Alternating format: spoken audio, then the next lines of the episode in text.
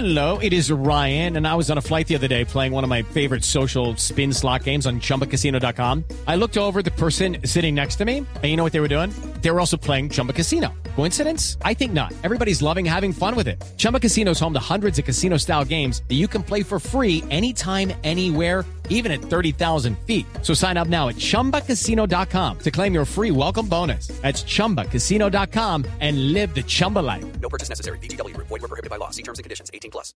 6 de la mañana, 32 minutos. En el diálogo con los amigos me encuentro la creencia que a más trabajo, mayor felicidad, mayor productividad. Algunos hasta podrán ser diagnosticados con adicción al trabajo, porque creen que en la vida solo vale trabajar, producir. Además, creen que trabajar hasta el extremo es signo de ser importante en la sociedad.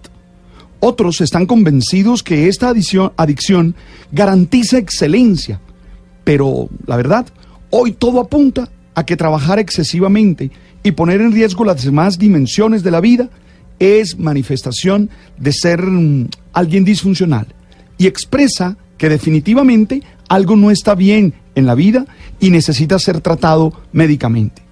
En este contexto, llama la atención el libro El trabajo no tiene que ser de locos, de Jason Fried mm, y David Herismeyer, en el que se insiste en la necesidad de hacer del trabajo un espacio que desde el sentirse bien se pueda alcanzar las metas propuestas en todo proyecto de vida. La Organización Mundial de la Salud asegura que el estrés laboral ocasionado por esa incapacidad de saber descansar y de disfrutar la vida trae consecuencias para los individuos. Estar cada vez más angustiados e irritable, ser incapaz de relajarse o concentrarse, tener dificultad para pensar con lógica y tomar buenas decisiones, disfrutar cada vez menos de su trabajo y sobre todo no sentirse comprometido con él. En Colombia, una investigación de la ANDI del 2015 mostraba los efectos del estrés laboral en las empresas, este ocasionado entre otras por esa adicción laboral, el cual genera problemas no solo personales, sino también afecta a la producción de las empresas. Según esta investigación, eh, se perdían al año 63.895 mil millones de pesos. Si bien es cierto sabiendo que los valores por incapacidad en nuestro país no son asumidos completamente por la empresa, porque son compartidos por la EPS o la ARL, mm, dependiendo del origen, claro está. Sin embargo, el impacto productivo sí es recibido al 100% por ella. Carlos Honore insiste en la necesidad de responder mm, a la manera como la sociedad entiende el descanso, porque la sociedad cree que descansar es perder el tiempo.